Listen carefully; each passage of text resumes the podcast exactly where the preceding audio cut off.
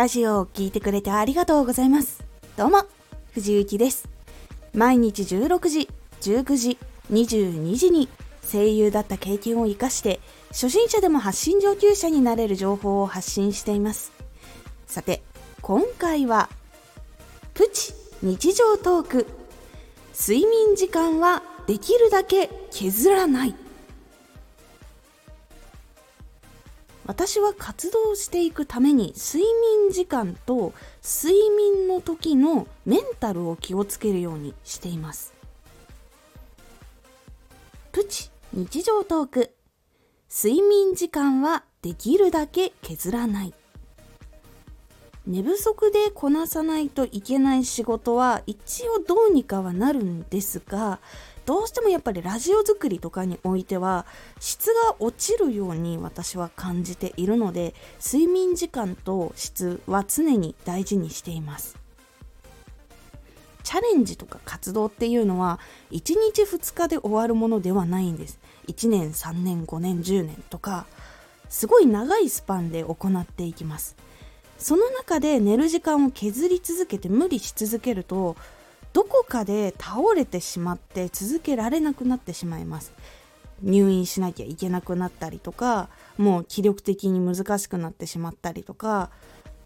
結構辛い時期が重なってしまって鬱になってしまったりとかもうそのこと自体が嫌いになってしまったりとか本当にいろんなことに襲われてしまいます。そしてショートスリーパーでも長い無理が効かないことも経験上知っています。もちろん体質上本当にできる人ってはいるんですけどほんの一握りくらいしかいないそうなんです。ちなみに私もとある時期に全然本当に寝る時間が取れなかった時がありました。一月くらい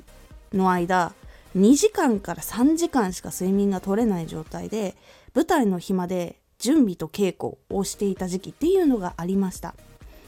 本番当日の日とかはもう朝ごはん絶対食べれなくなってました。もうとりあえず本当に行って立ってやるっていうところに行くためには多分今食べたらきっと具合悪くなるなって思ったのもあったのでもう食べれなかったです。で舞台に立って芝居することとか行くこととかそういうのは全然問題なかったんですけどもうどうしてもその日一日舞台終わるまでは何も食べられませんでした。で私の体は今まで経験した感じでいくと6時間は最低でも睡眠時間がないとダメなのでまずしっかり時間を確保すること。そして寝る時に心配事と不安なことやらないといけないことっていうのをないようにしています。私は明日何かしないといけないっていうものがあると睡眠が浅くなって夢も悪夢を見る傾向があるのでかなり気をつけるようにしています。寝る時間ギリギリまで作業もあんましないようにしっかり早めに計画立てて終わるようにしています。そうしないと本当に睡眠の時にずっとなんか悪夢を見たりとかだからもう睡眠も全然浅くなっちゃって全然休めないみたいな。6時間以上寝てるのに全然回復した気がしないみたいなことになってしまうので結構気をつけてます。そして睡眠時間削るとやっぱりこなすことはできてもパフォーマンスが非常に落ちます。なので対応力とかも落ちるし思考力も非常に落ちるのでとっさの判断力とかの時間が非常に長くなったりとかします。間違いまではいかないんですけどでも良くないです。なので睡眠時間と質っていうのは非常にこだわるようにしています。それが次の日のパフォーマンスに非常につながってくるので次の日を良くなくしてしまうっていうのはあんまり良くないので睡眠時間はかなり確保するようにしております。睡眠時間はできるだけ削らないようにコントロールをした方が毎日続けていく時のパフォーマンスが良くなっていくので仕事もためにくくなるしタスクも達成しやすくなるのでぜひおすすめと思っております。今回のおすすめラジオ主人公を作ってみよう。ラジオ発信をする時にどういう主人公を作るのかっていうのを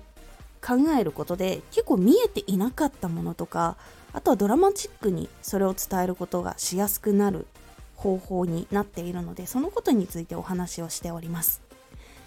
このラジオでは毎日16時19時22時に声優だった経験を生かして初心者でも発信上級者になれる情報を発信していますのでフォローしてお待ちください。毎週2回火曜日と土曜日に藤雪から本気で発信するあなたに送るマッチョなプレミアムラジオを公開しています有益な内容をしっかり発信するあなただからこそ収益化してほしいラジオ活動を中心に新しい広がりにつながっていってほしい毎週2回火曜日と土曜日ぜひお聴きくださいツイッターもやってます。ツイッターでは活動している中で気がついたことや役に立ったことをお伝えしています。ぜひこちらもチェックしてみてね。コメントやれた、いつもありがとうございます。では、